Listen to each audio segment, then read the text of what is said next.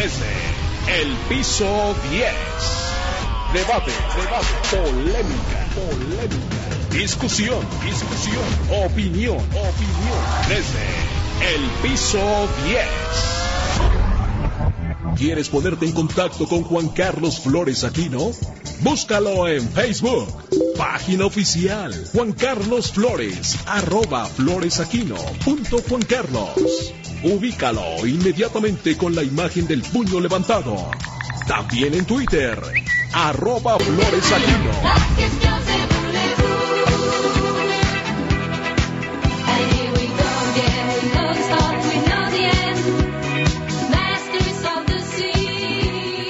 Bienvenidos desde el piso 10, les saluda con mucho gusto Juan Carlos Flores Aquino este miércoles 12 de mayo cuando son exactamente las 11 de la mañana con 4 minutos.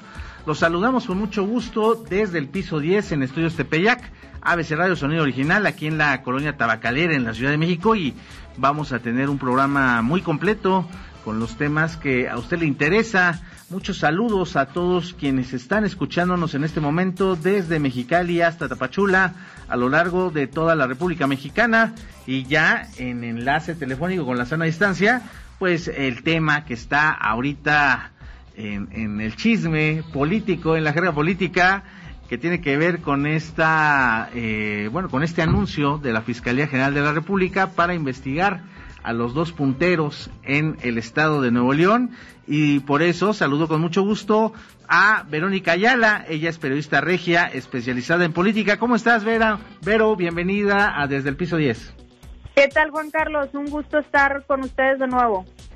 Nos acompaña también aquí en la cabina Efraín Delgadillo, el maestro Efraín Delgadillo, él es consultor y también especialista en eh, temas políticos, comunicación político y asuntos públicos. ¿Cómo estás, Efraín? Buenos días, ¿cómo están todos? Muy bien, Juan Carlos, un saludo a todos, muy saludo, Vero, ¿cómo está? ¿Cómo está ya este, la Sultana del Norte? Pues muy caliente el ambiente, ya en a menos de cuatro semanas de, la elección, eh, se movió mucho, tuvo mucho impacto este, este tema de, de la, de la fiscalía, de las investigaciones de la fiscalía sobre el que vamos a, platicar el día de hoy. Eh, Vero, Adrián de la Garza fue ex procurador y secretario de Seguridad Pública.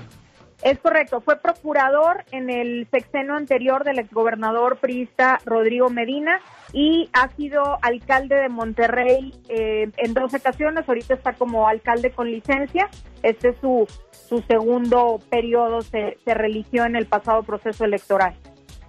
¿Te acuerdas que en el 2009 apareció una lista de los Zetas en los que decían que él estaba vinculado y que recibía ahí una cuota mensual? Sí, es correcto, lo, lo vincularon por ahí con esta organización criminal en su momento. Creo que fue por ahí un tema que, que se ventiló incluso a nivel internacional, lo, lo manejó, si mal no recuerdo, el, el país. Y, y sí fue un tema ahí que, que, que pusieron sobre la mesa. Él desde luego, desde entonces que sacaron este, este tema, se, se deslindó, le negó cualquier relación, cualquier vínculo con, con esta organización criminal. Él lo negó, ¿verdad? Pero ¿te acuerdas que el general Aboites, que era el jefe de la plaza del ejército allá, señaló que efectivamente existía esa lista y que ahí estaba? Y él acusó que fue el entonces, este, ah, ¿cómo se apellidaba? Aldo Fassi, ¿te acuerdas de Aldo Fassi? Ajá, sí, él, él, fue secretario de seguridad. Y que fue el que lo acusó. Y este, pero después, en el, unos años después, creo que en el 17, fue cuando se publicó un reportaje en España donde decían que los vínculos de los Zetas en, eh, en Europa, y ahí apareció nuevamente el nombre de Adrián de la Garza, ¿te acuerdas? Sí, sí, sí, claro. De hecho, este tema se ventiló cuando cuando él estaba ya como, como alcalde de Monterrey o, en proceso para ser alcalde de Monterrey, ya no era procurador en ese entonces, eh, volvió a decir exactamente lo mismo, pero eh, entiendo que sí es un tema ahí por el que lo han este, investigado incluso a nivel a nivel nacional, incluso las autoridades federales, pero no vaya no hubo alguna alguna respuesta, alguna resolución en este sentido.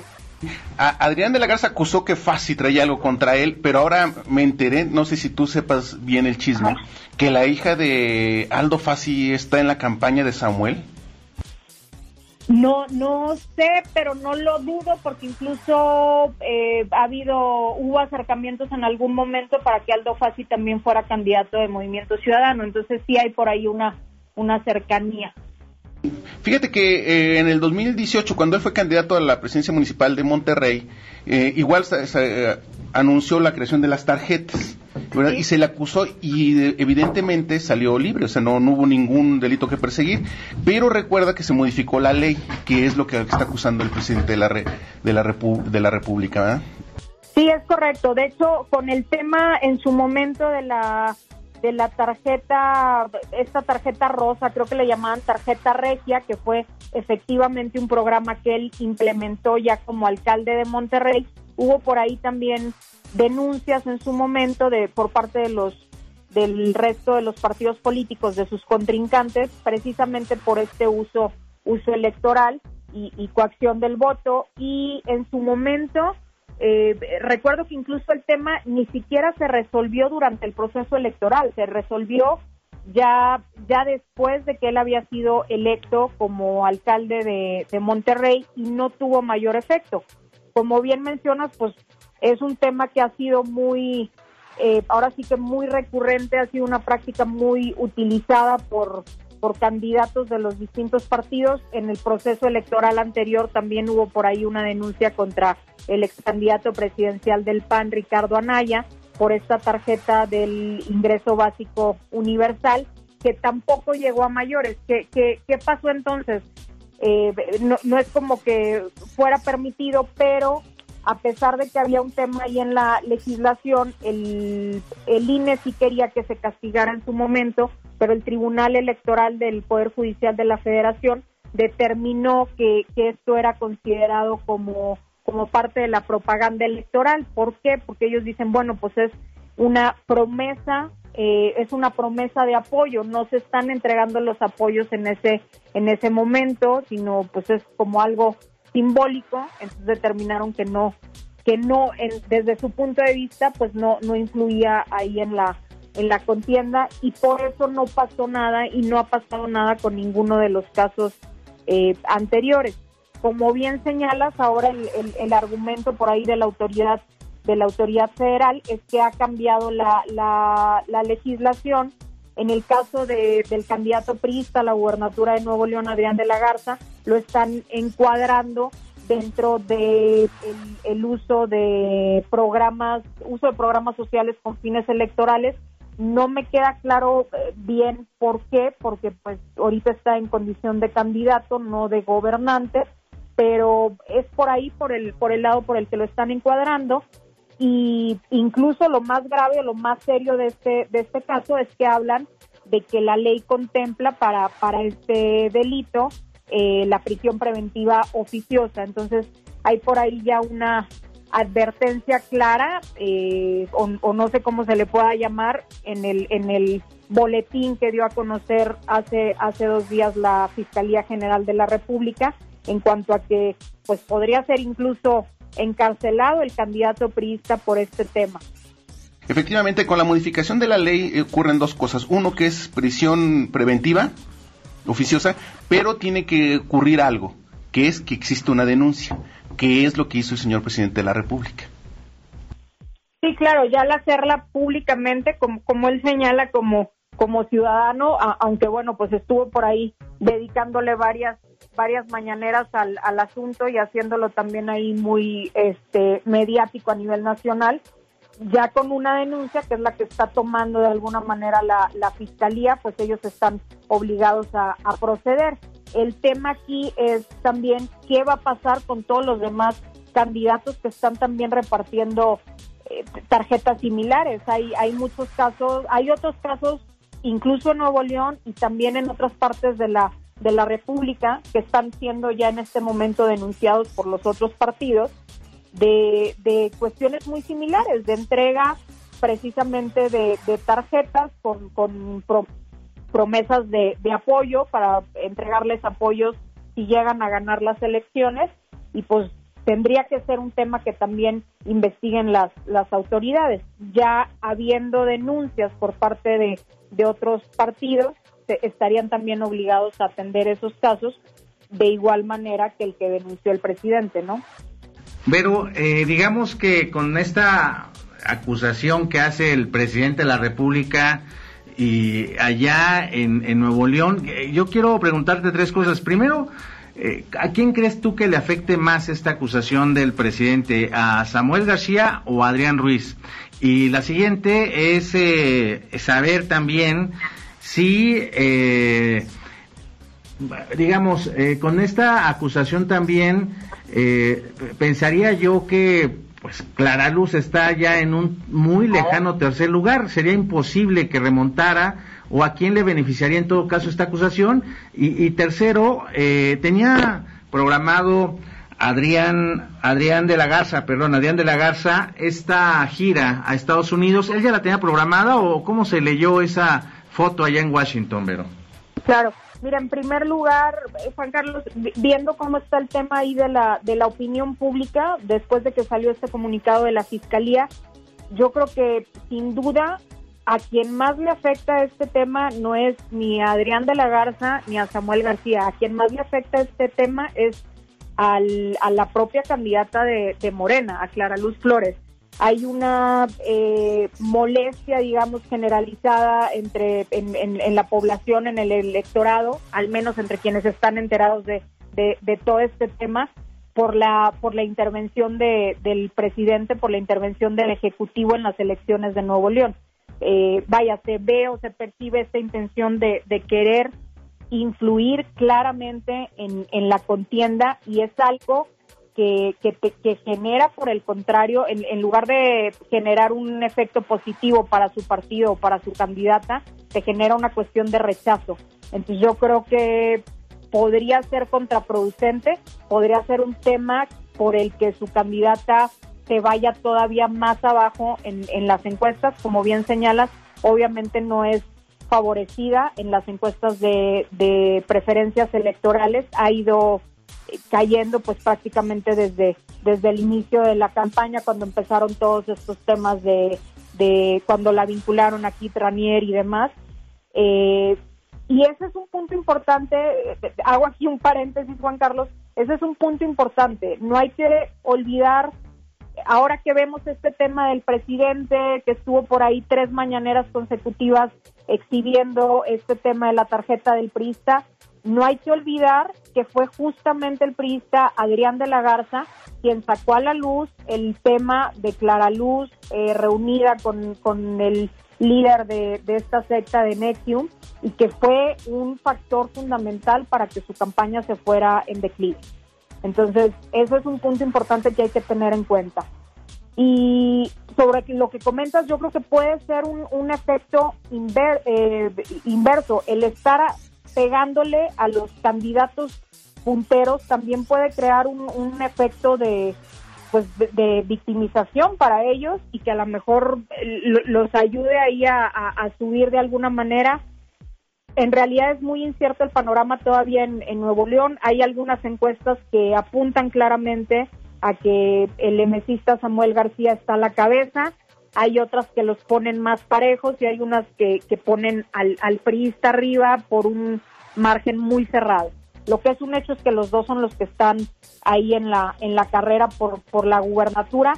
Quizá podría beneficiar en, en menor medida también por ahí al candidato panista, a Fernando Larrazábal, que se ha mantenido más abajo, pero pues al menos en este momento puede, puede salir a decir que es el único que no está señalado o, denunciado o investigado por el gobierno federal y le puede ayudar a, sumar ahí algunos votos.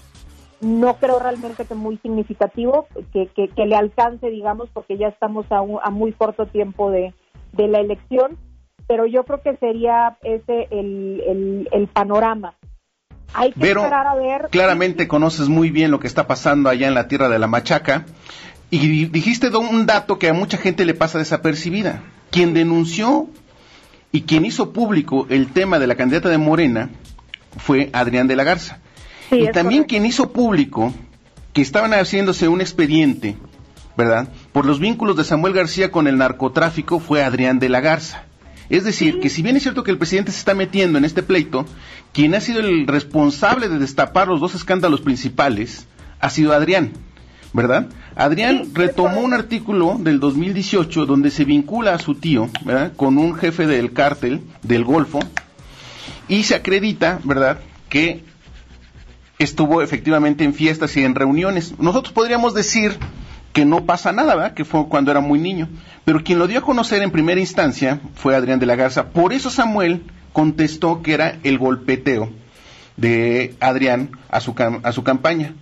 Pero si tú recuerdas también, este, desde el 2012 Samuel ha sido investigado por el SAT porque no pudo acreditar un diferendo de 26 millones de pesos en sus declaraciones, si te acuerdas.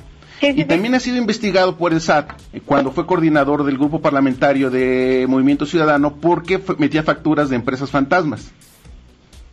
Y por si fuera poco, ¿te acuerdas que también Adrián denunció, ¿verdad?, de Samuel, que había recibido donaciones para su campaña y Samuel, como es su estilo, muy alegre, dijo que había recibido 20 millones por parte de su familia, pero nunca presentó los recibos. Pero lo que Samuel tampoco nos dijo, ¿verdad?, fue de que la ley no permite que ninguna persona pueda donar 20 millones de pesos a una campaña.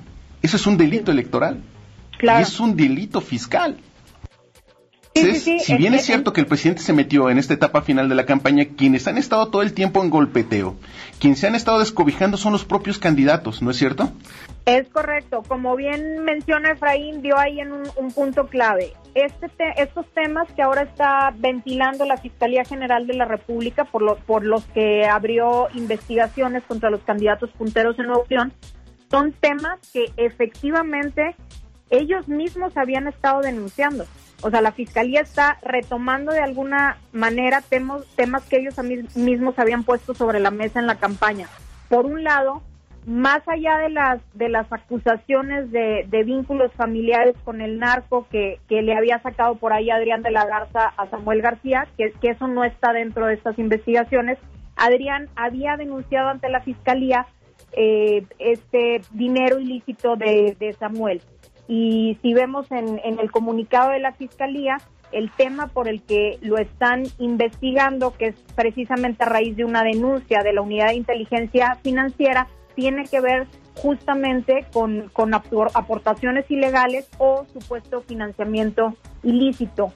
Eh, están investigándolo tanto a él como a familiares directos, como su padre, a su esposa, la influencer Mariana Rodríguez, al padre de ella, a su suegro, todo esto por movimientos o operaciones irregulares que eh, involucran incluso a, a, empresas fachadas y demás que tienen que ir a ver si estos recursos llegaron o no de alguna manera a la campaña. Ese es un tema. Y por otro lado, el propio candidato de Movimiento Ciudadano, Samuel García, ya había denunciado también esta cuestión de la tarjeta rosa de Adrián de la Garza. Entonces, los dos habían denunciado estos, estos casos en su momento, que ahora está retomando la Fiscalía General a raíz de la denuncia pública que hizo el presidente durante tres días consecutivos en, en su mañanera.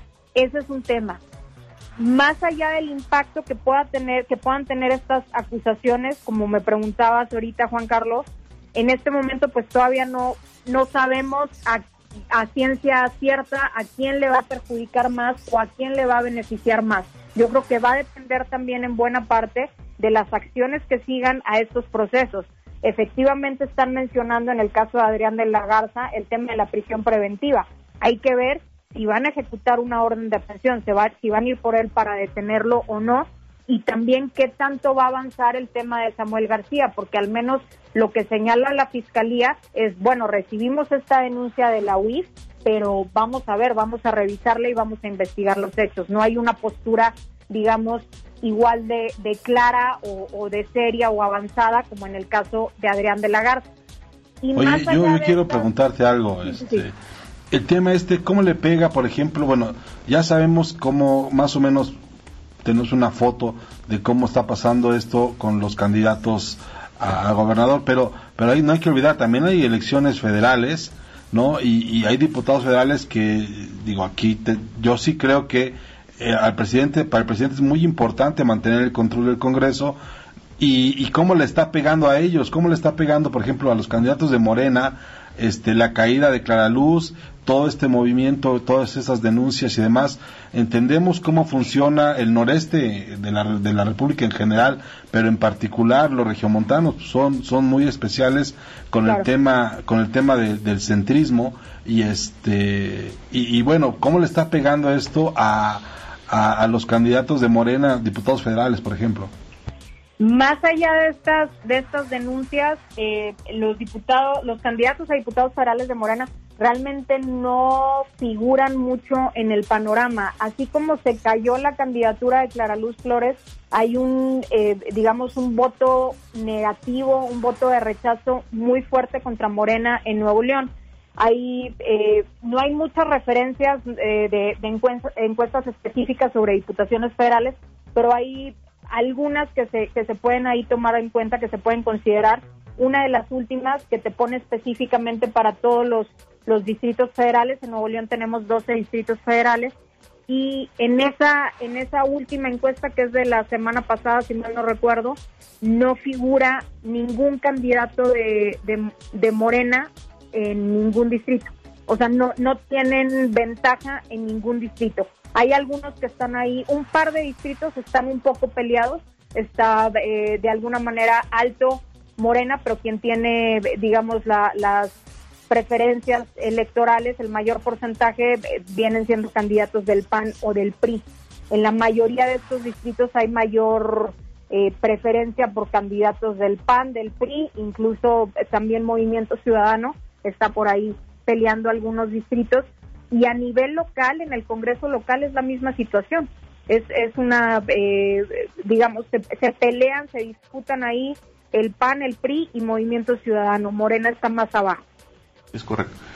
Pero yo, para terminar, nada más quisiera una pregunta. Me contaron un chisme. ¿Será cierto que Adrián de la Garza dijo que el mayor beneficiario de la denuncia del presidente era Samuel García y que Samuel es el plan B del presidente? ¿Eso fue lo que dijo? Sí, es correcto. A raíz de que empezaron estas denuncias públicas del presidente en la mañanera, empezaron a mover mucho esta esta versión de, bueno, o sea, si me está pegando a mí, en el caso de Adrián de la Garza, si le está pegando al candidato priista, es porque realmente el, el, candidato o a quien quieren beneficiar es al emesista Samuel García. Se hablaba por ahí incluso de algún acuerdo a nivel a nivel nacional, algún acuerdo por ahí de, Dante Delgado con el presidente para en este escenario donde bueno pues, su candidata, la candidata de Morena está muy abajo en las preferencias y inclinándose ahí por algunos de los punteros estaría apoyando a Samuel García. Esto desde luego pues son eh, especulaciones, no sabemos eh, con certeza qué, qué acuerdos o qué negociaciones puede haber a nivel a nivel nacional, pero sí es un tema que se ha que se ha puesto sobre la mesa y sobre todo que lo han estado replicando mucho o, exponiendo mucho los seguidores de, del priista Adrián de la Garza este tema de que Samuel en realidad vendría siendo el candidato de, de Morena y del presidente. Ya solo para, para cerrar, más allá de toda esta cuestión política en, en el plano legal, yo creo que estos temas que están poniendo sobre la mesa de, compra de votos, de dinero ilícito, también podrían estar sembrando las bases para un escenario de, eventual de posible anulación de la elección. No es una posibilidad que, podamos descartar en este momento. De entrada, la elección de gobernador de Nuevo León, con todos estos temas que se han estado ventilando, ya la pone en una en una condición de, estar bajo sospecha y esto podría ser que en determinado momento a quien ganara la elección, pues su triunfo fuera impugnado eh, posteriormente y, ahí podría caber el, el, caso eventual o posible de, de, una de una anulación. No es pues, pues nada más era la, la idea era saber si desde tu punto de vista ya borraban a Morena o no el, el, Morena no, o sea, no va a tener un papel ahí competitivo en la elección, eso es un hecho. Eh, su, candidato está muy abajo y, y, no no hay manera y no alcanza el tiempo y con todas estas cuestiones, estas denuncias, pues menos le menos le ayudan, menos le benefician. Entonces, pues no hay que descartar. Finalmente estos temas son temas que no se van a resolver ahorita. Así es, diría yo como quizás conclusión, pues si no es mía, no es de nadie, diría Andrés Manuel López Obrador. y bueno, pues eh, el escenario de la anulación es muy probable y te seguiremos buscando. Vero Ayala ya nos ganó el tiempo, pero te agradecemos mucho este enlace para desde el piso 10 en ABC Radio. Muchas gracias, Vero. Gracias a ustedes. Busca a Luis Carriles en sus redes sociales. En Twitter como arroba Luis Carrujos. Y en Facebook como arroba Luis Carriles. Síguelo. Ponte en contacto desde el piso 10. Debate, debate, polémica, polémica. Discusión, discusión, opinión, opinión. Desde el piso 10